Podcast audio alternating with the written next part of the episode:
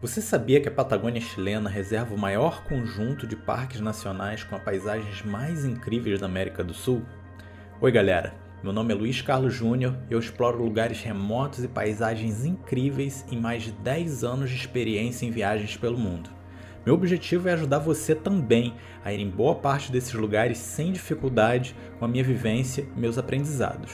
Qualquer lugar que eu explore, eu quero passar essas sensações, emoções e lições para vocês aí também.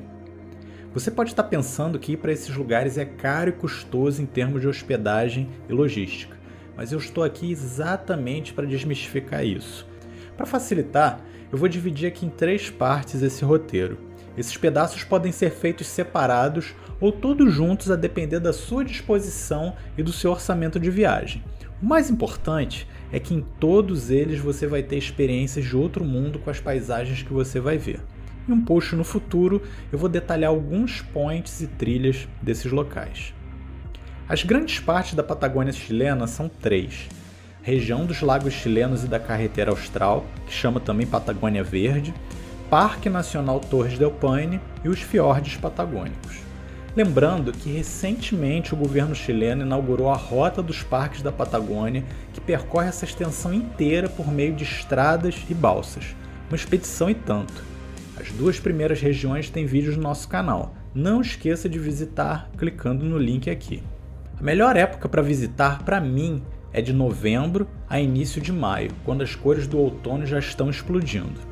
Vamos detalhar primeiro a parte mais ao norte dos lagos, atravessando a carreteira, depois o grande parque Torres del Paine, que merece por si só uma posição especial no meio dos 17 parques da rota, e por fim, dar uma breve ideia dos fiordes patagônicos que eu explorei apenas pelas redes.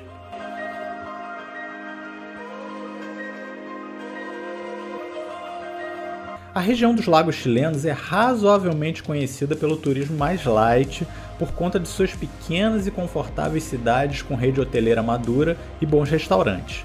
As cidades de Porto Monte, onde se chega de avião, e Porto Varas podem ser conhecidas até pelos ouvidos de pessoas que nunca se aventuraram nessas bandas do Chile, que são os grandes centros dos lagos chilenos. Aqui é o ponto de partida da carreteira austral, para quem é leigo, a carreteira é uma estrada que cruza a região da Patagônia Verde por meio de montanhas, lagos e áreas de preservação incríveis.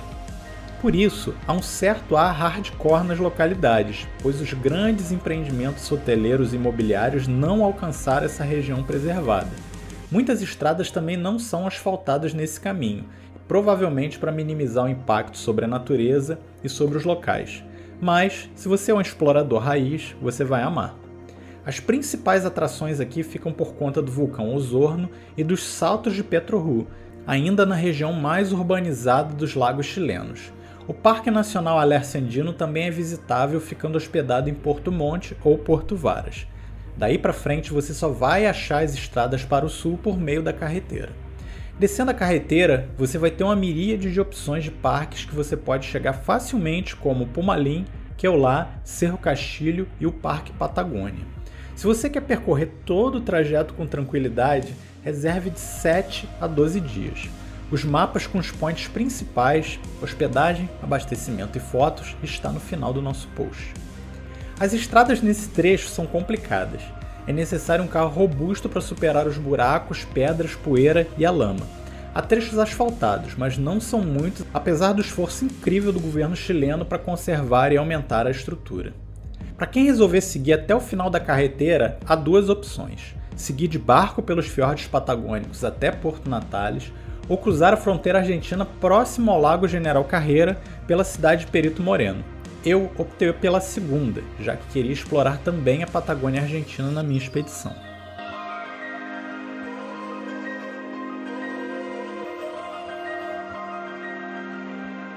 O Torres del Paine é o filé mignon da Patagônia chilena não é à toa que milhões de turistas visitam frequentemente o parque, forçando uma estrutura um pouco maior do que a da carreteira.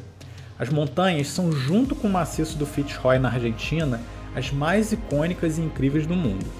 Aqui, mesmo com um grau maior de turismo, você ainda vai encontrar estradas de terra e de brita, especialmente dentro do parque, que são as áreas de conservação. As hospedagens são dentro ou nos arredores do parque. Se você vai acampar ou trilhar, planeje-se com bastante antecedência para reservar os campings.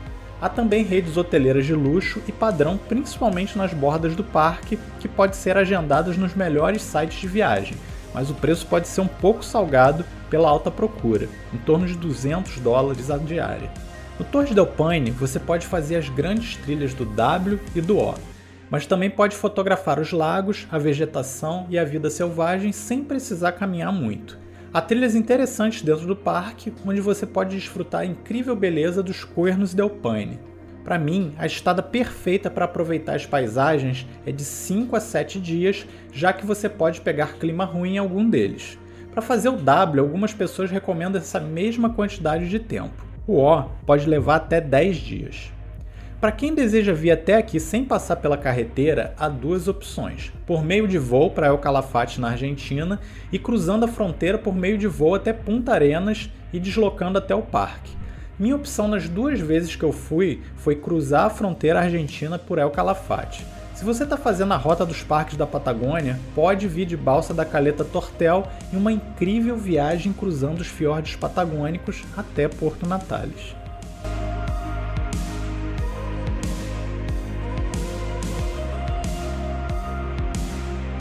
Eu chamei de fiordes patagônicos as regiões externas da Patagônia, além da viagem da Caleta Tortel até Porto Natales, onde é o Parque Bernardo O'Higgins. Os parques Kauescar, Alberto de Agostini, Endegaia e Cabo de Hornos estão nessa classe, mas é necessária navegação marítima para chegar até lá.